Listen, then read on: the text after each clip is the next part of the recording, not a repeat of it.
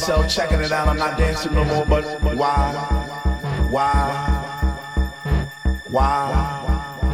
What? How on earth are you supposed to vibe around the fake ones, the one, the ones that say they know what is what, but they don't know what is what. They just strut.